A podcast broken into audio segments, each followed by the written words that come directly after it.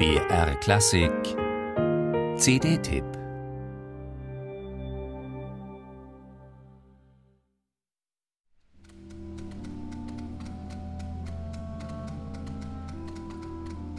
Musik und Mechanik ein weites Feld. Wo sonst ticken Uhren während der ersten Takte eines Orchestervorspiels? L'Heure Espagnole, die spanische Stunde, zeigt uns einen Fachhandel, wo Zeitmesser hergestellt, repariert und verkauft werden, Stand- und Wanduhren zumal.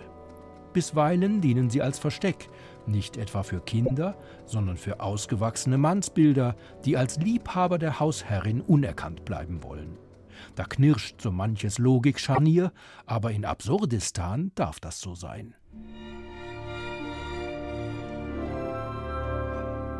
Eine nymphoman veranlagte Ehefrau steht im Fokus dieser frivolen Comédie musicale. Für ihre Schäferstündchen wechselt sie, vielleicht auch nur aus Langeweile, ständig die Geschlechtspartner. Nach einer knappen Stunde, quasi in Echtzeit, mündet das Treiben auf der Bühne in eine Habanera, die komisch und erotisch zugleich wirkt. Aber auch poetisierend.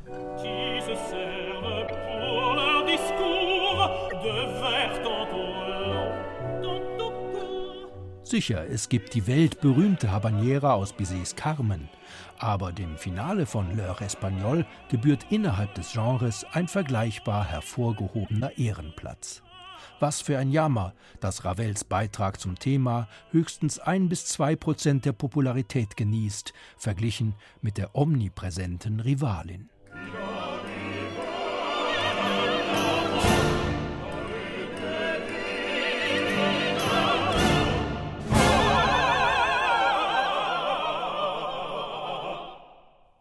Detroit und Pittsburgh ist der Mann aus Los Angeles eng verbunden. Leonard Sletkin hat aber auch in Südfrankreich Anker geworfen. Seit 2011 ist er Chefdirigent des Orchestre National de Lyon. Dort hat er im Auditorium Maurice Ravel, dem Namenspatron des Saals, verantwortungsbewusst und idiomatisch sattelfest einen roten Teppich ausgerollt und jetzt eine animiert animierende Wiedergabe der spanischen Stunde zu Wege gebracht. Sletkin macht deutlich, das augenzwinkernd parodistische Libretto von Franck Noin war für den Komponisten eine Steilvorlage mit dem Resultat eines brillant instrumentierten Stücks Musiktheater. Den geforderten Konversationston trifft das Gesangsquintett mit dem Willen zu angemessener Raffinesse, für romantisch ironische Momente wie für zynisch witzige.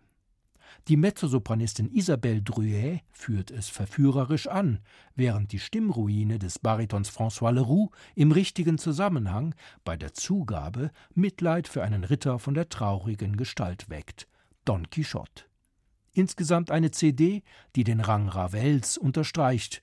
Er war ein Virtuose des Artifiziellen.